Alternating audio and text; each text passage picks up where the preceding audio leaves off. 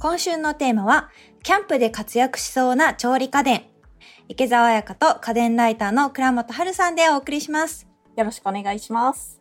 はい、どうぞよろしくお願いします。コロナ禍になってから結構ね、密になりづらいキャンプっていうのは人気なんですけれども、もうすぐ夏休みシーズンということで、はい、結構暑いですけど、まあ、キャンプに行かれるっていう方もいるんじゃないかなと。川沿いとかね、涼しいエリアもたくさんありますし、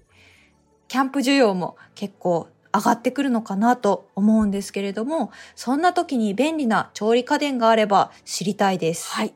了解しました。以前ちょっとキャンプっていうか外で使える家電についてやったんですが、うんうん、今日はキャンプで役立ちそうな調理系の小物や、はい、えー、家電について紹介したいと思います。今日紹介したいと思っているのは電気ケトル、ハンドブレンダー、そして最後にポータブルロティサリーになります。で、おまけとしてモバイルバッテリーも。わかりました。それではまずケトルからお願いします。はい、以前ですね、ポータブル温冷庫っていうパッと見クーラーボックスなんだけどバッテリーを積んでて冷蔵庫としても使えるというマキタのポータブル温冷庫について紹介したんですけれども今日紹介したいのはその同じマキタが出している充電式ケトルになります。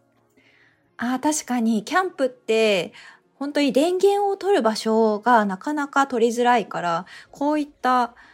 充電式のケトルっていうのはすごく嬉しいアイテムですね。そうなんですよ。キャンプってやっぱりさあ料理しようっていうので火起こしをしたりっていうことはよくあるんですけれども、うんうん、意外になんか面倒くさいのがお湯で朝ちょっとコーヒー飲もうかなって思った時に起き抜けでわざわざまず火を起こしてみたいな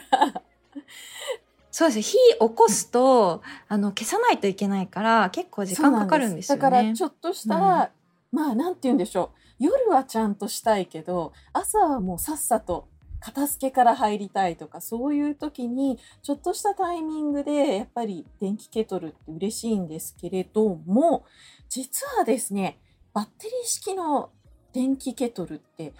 意外にないんですよ。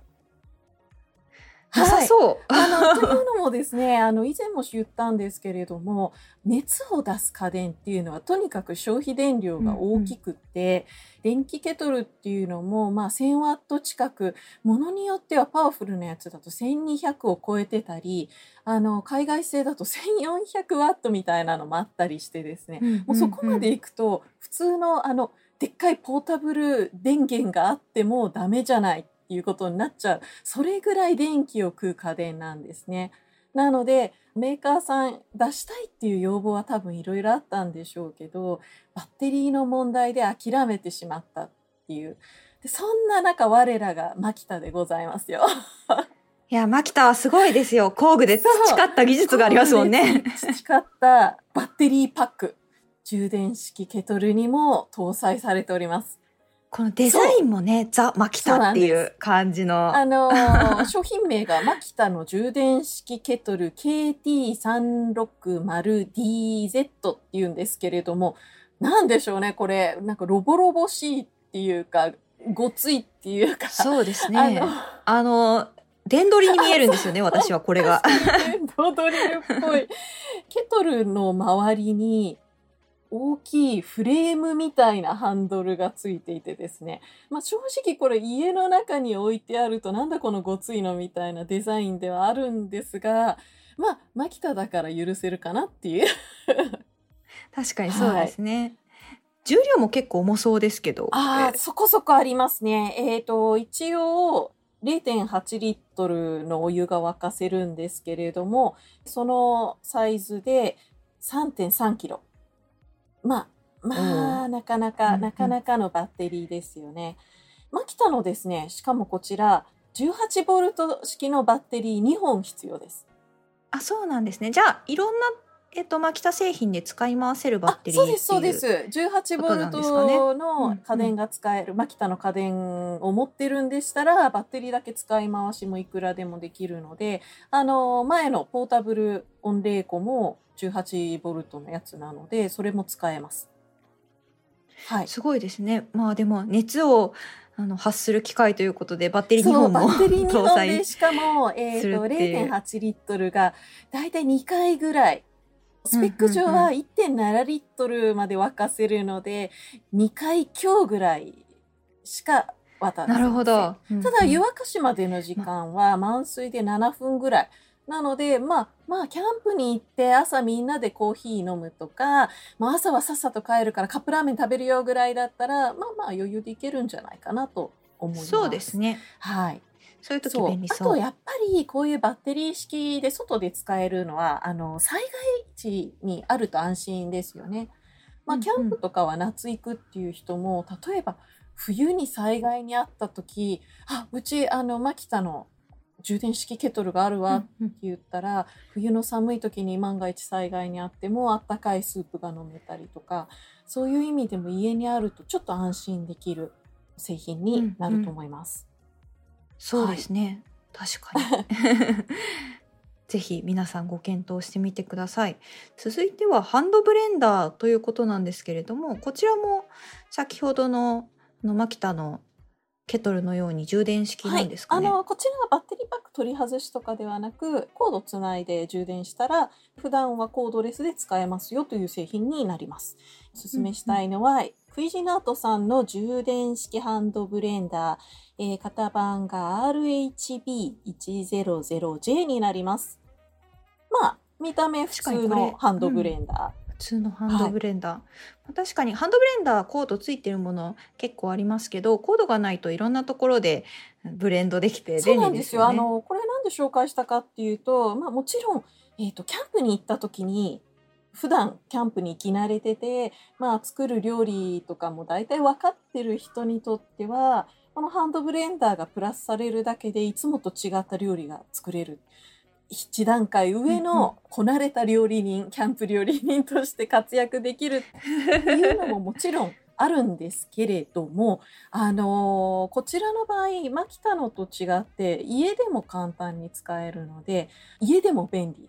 で、キャンプの時は家で使ってるのをポンと荷物に入れればいいので、外でも便利っていう、あの、普段使いできるっていう意味でも便利ですよということで紹介させていただいてます。あの、ブレンダーってそんなに1回で長く使わないじゃないですか。そうですね。私は今年はいちごが安かったので毎日あのいちごと牛乳と砂糖を混ぜていちごミルク作ってたりしたんですけれどもうんああいいな。そういうのって、まあ、朝毎朝スムージー作ってる人も1回のブレンドって15秒とか、まあ、30秒とかそんなものなのに、いちいちコードを出してきてしかもキッチンなんて結構家電入れてるからコードが排他だったりすると前のやつを抜いて、次の入れてうんみたいな、そういうひと手間がなく使えるっていう意味でこのハンドブレンダーのコードレスっていうのは本当おすすめなんですよ。確かに便利そうですね。キャンプご飯でも結構活躍す。るんですか、こののブレンダーっていうのは私。結構ダッチオーブンで肉を焼くことがあるんですけれども、焼いた後にあの野菜くずとか そういうのが肉の油と混然一体になってるのをハンドブレンダーでピューレ状にしてソースにしたりとかですね。あはいあ、美味しあそう。とあの前日の夜シチューにしたものを次の日の朝攪拌してポタージュにしたりとかとにかくブレンダー一つあるとそれこそあのいちごミルクとか何でも朝のスムージーをキャンプで飲むとか何だってできるので、はい確かに。普段諦めてたようなこともこれ一個あるとはキャンプでこんなものできるんだっていう楽しみになりますね。確かに本当にそうですね。スープ飲みたくなりますそうなん。ですよ。でもなんか夜と同じものっていうのも、まあ面白みないので、うん そういう時もちょっと攪拌するだけ確で全然違うものになります。なんか友達同士でキャンプ行っても、なんかヒーローになりそそううですあの、ハンドブレね。ンダーなんて大きいものじゃないのでね、ちょっとリュックサックに忍ばせとくだけでヒーローとして。結構あの、最近車で移動する人なんかは、現地のスーパー行って現地でしか売ってない野菜を買ってみたりとか、そういう楽しみ方される方いるんですけれども、そういう時もブレンダーあれば、まあ楽しみ方いろいろバリエーションが増えていいですよね。特にねお肉とかお魚焼いたりとかする方多いと思うんですけど、やっぱりねソースには先ほどおっしゃってましたけどそうなんですよ。結構ね。あの肉汁をうまく使うのにハンドブレンダーほど手軽なものはない。はいい、うん。はい。そうですね。それはもう本当にいいなってなりました単純に。続いてなんですけれども、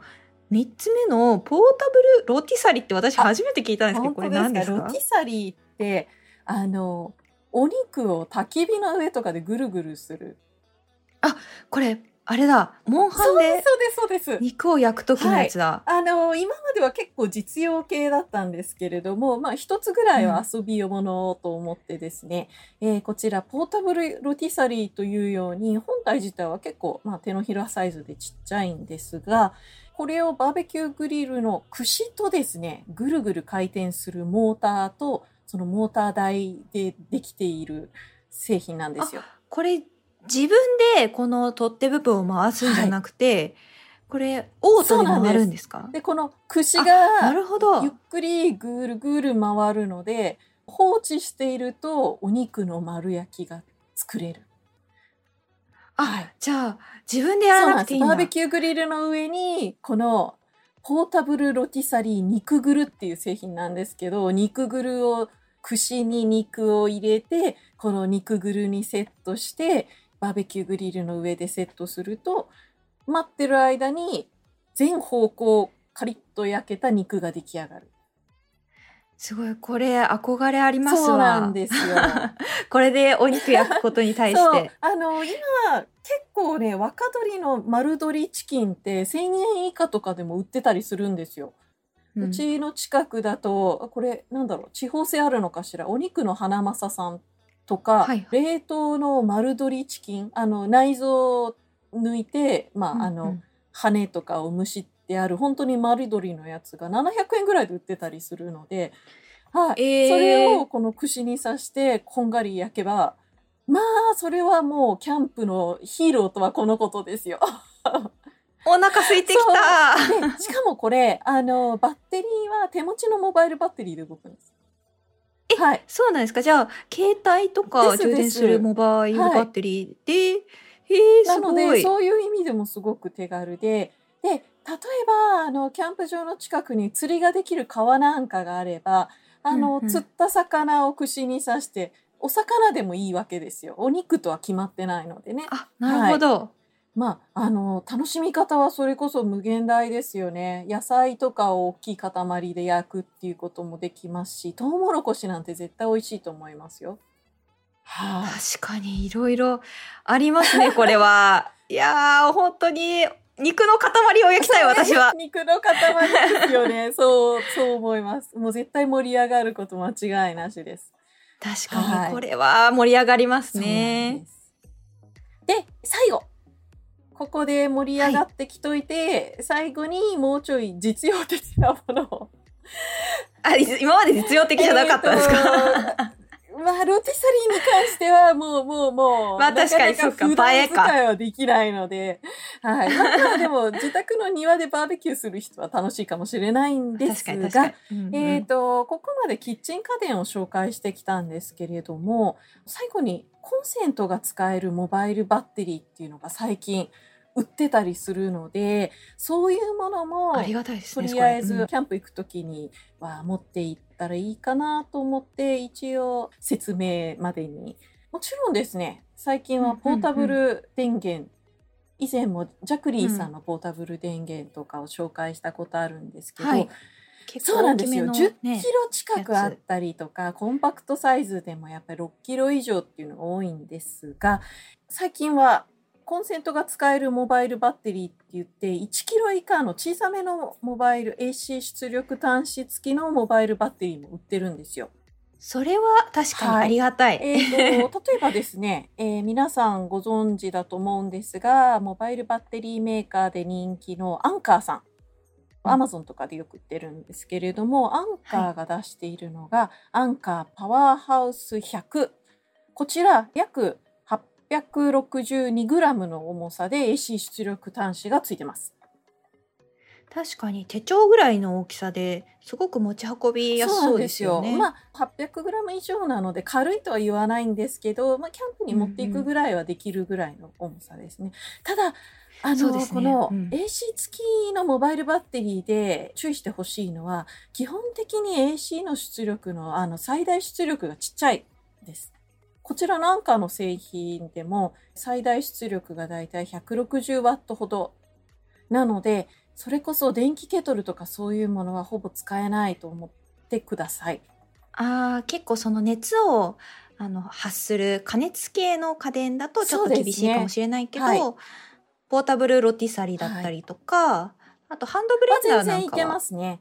はい、いけますかね。あとあの、うん、冬だったら電気毛布とかは100ワットちょっとぐらいの電気毛布とかあるので暖を取るのでもそういう特化したものヒーターとかは無理なんですけれども、電気毛布とかの省エネ系のものとかだったら、まあまあまあまあいけるものも選べばあります。うんうん、はい。扇風機ですね。扇風機は消費電力そんなないので、全然いけますし、あと、えっ、ー、と、コンセント付きの、それこそポータブル冷蔵庫とかそういうものですと、うんうん、まあ、こちらのアンカーさんの160ワットあれば動くものも結構あるので、ジュース冷やしたいとかそういう用途なら、なかなか使えるんじゃないかなと思います。はい、そうですね。結構あのスマホ充電したいからバッテリー持っていきたいとか、うんうん、あとあのちょっとした小物を充電したいとかそういう用途だったらこれいいかもしれないですね。加熱系のものを使いたいっていう方はやっぱりあの、ね、重めのあのポータブル電源をやっぱり、持っていただいてっていう感じになるんですかね。ねあと加熱系の場合はポータブル電源も1000ワット以上っていうのはなかなかないのでそこら辺はあの家電の方もちゃんと低消費電力のものを選んでほしいですね。はい、ありがとうございました。今回はキャンプで活躍しそうな調理家電をお送りしました。さて、家電最前線では番組への感想もお待ちしています。番組で紹介された家電を買ってみましたといった感想をツイッターでハッシュタグ家電最前線をつけて投稿してください。ここで一つご紹介します。浜ちゃんさんより、最近聞き始めたのですが、冷蔵庫の回を聞いて、冷蔵庫の購入を検討しています。だそうです。嬉しいですね。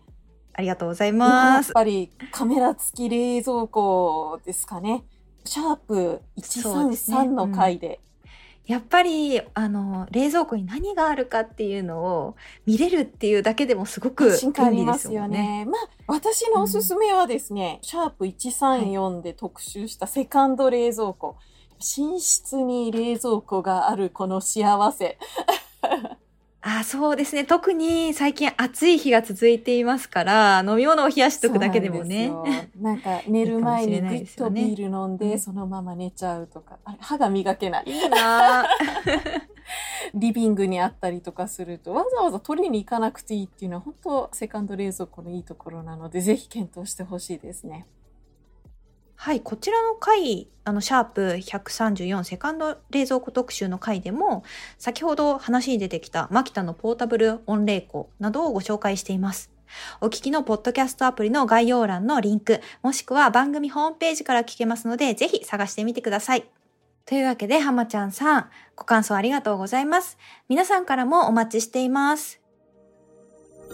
家電最前線は毎週月曜日に配信中。番組のフォローもぜひお願いします。最新話が配信されるたびに通知を受け取れますので、聞き逃すことなく家電の最新情報をチェックすることができます。お聞きのポッドキャストアプリで家電最前線をぜひフォローしてみてください。そして最後に番組からリスナーの皆さんへのプレゼントのお知らせです。7月のプレゼントは、シャープ132体組成計の選び方の回でご紹介したタニタの体組成計 BC705N です。1名の方にプレゼントします。応募にはキーワードが必要です。今回のキーワードは、毎朝乗って健康管理です。お聞きのポッドキャストアプリの番組概要欄、または番組のホームページやツイッターのプレゼント応募リンクからご応募ください。番組プレゼントの応募フォームからも感想を送れますので、ぜひこちらからも感想をお寄せください。締め切りは8月15日月曜日です。ここまでは家電ライターの倉本春さんとお送りしました。次回もよろしくお願いしますお。願いします。